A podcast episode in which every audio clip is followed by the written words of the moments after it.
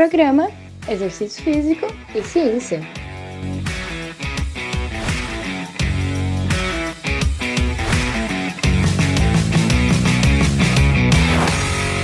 Está começando mais um Exercício Físico e Ciência. Sou o Fábio Dominski e esse é o programa de rádio e podcast que trata de exercícios a partir da visão científica. Enxaqueca, você já teve isso? Bom, eu nunca tive, mas resolvi ler alguns artigos sobre, graças até a uma caixinha que eu abri esses dias no Instagram, uma caixinha de perguntas, e alguém perguntou, né, precisando de uma ajuda em relação a crises de enxaqueca e aí a relação com exercício. Geralmente a pessoa pode ter medo, né, de piorar o quadro, ou até de começar um, um, uma crise aí de enxaquecas. Vamos tentar ajudar aí com base na ciência. A questão é como que o exercício pode ajudar nas crises de enxaqueca. Primeiro, o que, que é enxaqueca? Fui aí no conceito científico trazido pelos artigos e é um distúrbio cíclico caracterizado por crises recorrentes de cefaleia, então dor de cabeça acompanhada de náuseas, fotofobia e fonofobia. Geralmente a dor de cabeça é agravada pela atividade física às vezes. Ela provoca faltas ao trabalho e outros problemas de saúde e merece, claro, atenção. Embora os médicos possuam várias opções farmacológicas, né, então receitam medicamentos para tratar crises de enxaqueca, esses medicamentos muitas vezes não mostram efetividade para alguns pacientes e podem ter também efeitos colaterais. Além disso, a falta de adesão é um fenômeno frequentemente observado entre os pacientes que recebem uma prescrição aí de drogas profiláticas. Assim, há uma necessidade de abordagens não farmacológicas. Esse é um caminho aí recente, é um caminho que pode ser bastante explorado para vários problemas de saúde. Outros já não, outros precisam realmente de medicamentos.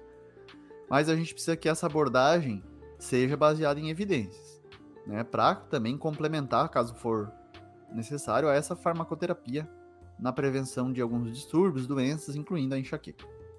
E aí vem o nosso querido exercício físico, que, claro, também tem problemas de aderência dos pacientes, das pessoas, né? Então, uma das coisas que eu mais me interesso é isso, esse a motivação, a parte de saúde mental e como isso pode impactar no comportamento de ser ativo ou não das pessoas. Eu me interesso muito por causa disso.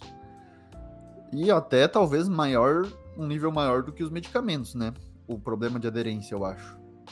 Muitas pessoas realmente preferem tomar uma pílula, um medicamento muito mais fácil do que ter um, um, um, tratamento mais natural, né? Considerando a nossa espécie que evoluiu em alta atividade física, isso seria bem natural, se movimentar para melhorar algum problema. Mas vamos lá.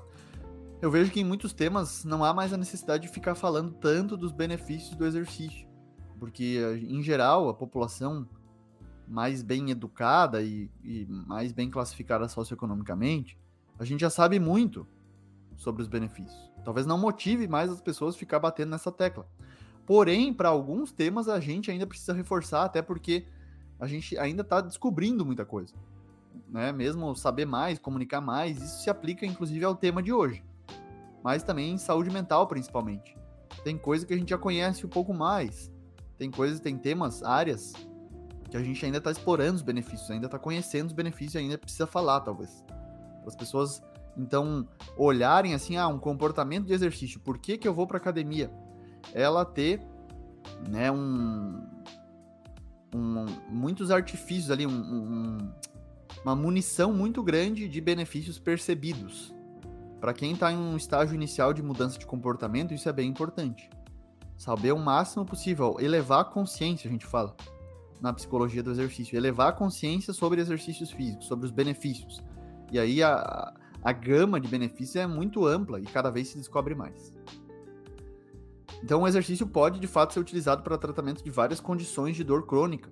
Curiosamente, isso inclui condições como enxaqueca, depressão, ansiedade e distúrbios do sono.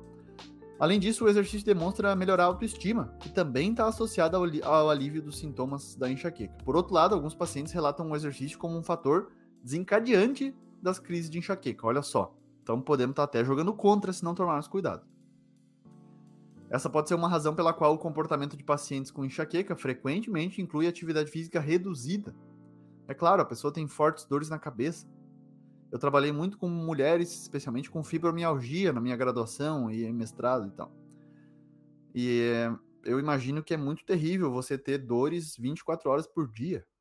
Às vezes mais intensas, às vezes crises fortes de dores, e como pensar em fazer exercício. Talvez a vontade de grande parte delas fosse simplesmente ficar deitada na cama, no sofá. Só que isso talvez piora o quadro ainda, né? Esse é o problema. Então, enfim. Essa pode ser uma razão, né, de, de, de, dessa, no caso da enxaqueca, de começar a fazer exercício e ter uma crise, pela qual o comportamento dos pacientes com enxaqueca frequentemente, né, eles diminuem o exercício, na verdade. Esse agravamento da dor induzida pela atividade física de rotina é tipicamente relatado pelos pacientes durante os ataques aí, esses, essas crises de enxaqueca.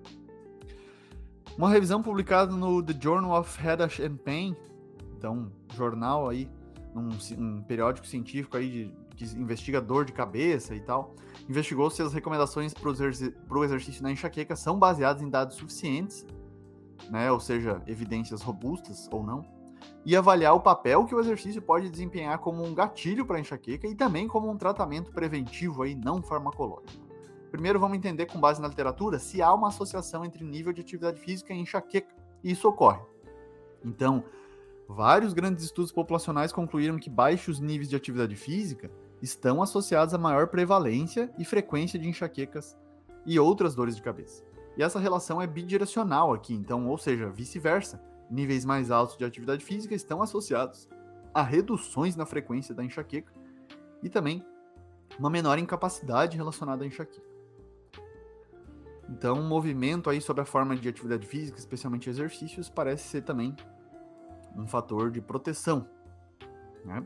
Outro tópico é o exercício como fator desencadeante para enxaqueca, e aí a gente tem que o número de estudos que demonstram o exercício como fator desencadeante da enxaqueca é relativamente limitado. Mas vamos a alguns dados. Em 9, por, em 9 e 22% das pessoas que sofrem com enxaqueca, Duas, duas pesquisas verificaram que o exercício desencadeou, uma prevalência de 9% e 22% no público analisado. Um estudo mais atual achou uma prevalência mais alta de 38%. Então isso ocorre temos que reconhecer alguns casos precisam de cautela, de cuidado. Outro tema é o exercício como tratamento agudo da enxaqueca. Então agudo é no curto prazo ali, você tá com enxaqueca você pensar em fazer exercício e fazer. Até onde sabemos, quase todos os estudos exploraram a eficácia do exercício como tratamento profilático. E aí os dados identificados sobre o exercício como tratamento agudo foram na forma de relatos de caso, né? Então uma literatura mais frágil ainda. Exemplo, uma mulher é, de 43 anos com enxaqueca, né? Então que interrompeu essa, essa crise correndo, né? Correndo, simplesmente foi correr e conseguiu é, interromper essa dor na cabeça aí. Uma, um outro estudo de caso relatou com sucesso a sessão de enxaqueca por uma corrida rápida e intensa. Né? O autor sugeriu que a eficácia do exercício pode ser devido a um macromecanismo nos vasos sanguíneos e um micromecanismo que resolve o desequilíbrio hormonal, que leva muitas vezes à crise de enxaqueca. E aí, ensaios clínicos são necessários para confirmar essas hipóteses aí do que foi observado clinicamente, como esses estudos de caso, que o exercício em alguns casos pode ser utilizado como tratamento agudo, mas não é fácil alguém com enxaqueca sair fazendo exercício e às vezes nem deve fazer isso. Cada caso deve ser bem analisado, procure um médico e verifique também a visão dele. Caso você sofra com isso e pense em utilizar o exercício de forma aguda, tá bom? O exercício como tratamento da enxaqueca, essa é a parte talvez que mais nos interessa, né? Os autores desse primeiro artigo que eu coloco aqui, eles exploram as explicações ou teorias fisiopatológicas do mecanismo né, para essa, eh, essa relação entre exercício físico e enxaqueca. Mas a gente vai agora ao que pode ajudar mais as pessoas. O impacto do exercício e recomendações. Fica até o final aí para entender o que se sugere de treino para pessoas com enxaqueca seguindo as evidências científicas. E aí eu fui buscar na literatura aí um outro estudo, encontrei um bem interessante sobre o tema em relação a qual seria né, o mais eficaz exercício aeróbio ou de força no tratamento da enxaqueca, através de uma revisão sistemática em meta-análise, pesquisadores dos Estados Unidos e Brasil publicaram no The Journal of Headache and Pain, o mesmo anterior ali, dois autores, um do Brasil, um dos Estados Unidos. E aí eles viram que o treinamento de força demonstrou maior eficácia na redução da carga de enxaqueca, seguido por exercícios aeróbios de alta intensidade. Vamos entender por que, que foram esses dois? Primeiro é importante destacar que todos os protocolos de intervenção com exercício foram mais eficazes do que os placebo. Beleza? Então, qualquer parece qualquer modalidade de exercício pode ser efetiva aí na redução da frequência da enxaqueca. Alguns melhores, outros piores. O melhor realmente foi a musculação, treinamento de força, beleza? A avaliação do risco de viés foi de baixo, né? Então foi avaliado como baixo risco de viés para a maioria dos estudos, e isso indica uma né, relativamente boa qualidade metodológica dos estudos, né? Então, para estimar os, os, verdadeiros efeitos do, do, tratamento, isso é bom. Mas vamos entender então por que, que o treinamento de força foi melhor. Provavelmente isso ocorre devido ao fortalecimento e recondicionamento, recondicionamento muscular direcionado específico. Então, o que, que os autores colocam com isso? Os principais músculos do pescoço, ombros e membros superiores foram fortalecidos e essas adaptações metabólicas, neuromusculares, locais mesmo, né? E o aumento da força podem ser mecanismos interessantes aí em relação aos efeitos terapêuticos dos exercícios para essa região, uma vez que dor no pescoço é comum na enxaqueca em populações clínicas. Já porque a questão por que, que o exercício aeróbio intenso foi melhor do que o moderado, e aí, isso, segundo os autores, pode estar ligado ao recrutamento específico, né, a liberação de moléculas endógenas envolvidas na hipoalgesia, mediada pelo exercício. Né, então, essa sensação aí de redução da dor mesmo. É, então, que envolve os, os sistemas opioide e endocannabinoide. Né, então, muitas vezes a enxaqueca tem sido associada a uma deficiência na sinalização opiodérgica e endocannabinodérgica termos difíceis aí para falar que muitas vezes há redução a baixos níveis desses dessas substâncias químicas aí interessantes, né, que o exercício libera, especialmente o de alta intensidade, como eles comprovam ali. Outra razão pela qual a musculação superou o exercício aeróbio na redução da enxaqueca pode estar relacionada à sua maior capacidade de aumentar ou preservar a massa muscular e combater também a sarcopenia e também perder gordura, em comparação ao exercício aeróbio, Sabe-se que o aumento da massa muscular está associado à redução da frequência na enxaqueca e essa preservação demonstra combater a sensibilização central em síndromes de dor crônica. Isso indica que o tipo de perda de peso determina a eficácia das intervenções de exercícios. A perda de peso envolvendo perda de gordura, conforme observado no treinamento de força na musculação, é diferente da perda de peso associada à perda de massa muscular, conforme às vezes observado no treinamento aeróbio. Uma boa seria então associar os dois, e é isso que os autores sugerem, inclusive. Dão orientações mais específicas, olha só que legal. Para a musculação, com base nos resultados desse estudo aí, as recomendações são começar com peso leve, então 50% do máximo que você conseguiria levantar, duas a três séries em torno de 12 a 15 repetições, três vezes por semana, e aí coloca ali 10 minutinhos de aquecimento. Eles sugerem também o alongamento e resfriamento. Mas isso também não é tão importante na minha visão, esse final aí. Alongar e resfriar. Não, não desnecessário.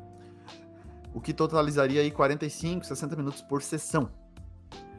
Posteriormente, você pode aumentar o peso né, de maneira semanal em 5%, se o paciente for completar aí, conseguir completar, na verdade, três séries, em vez de duas ali, de 12 a 15 repetições com aquele peso inicial. Eles também recomendam incluir dias de recuperação ativa, com um exercício de baixa intensidade entre os dias de treinamento, já que são três vezes por semana. E aí todos os músculos principais, incluindo os músculos do pescoço, precisam tre ser treinados.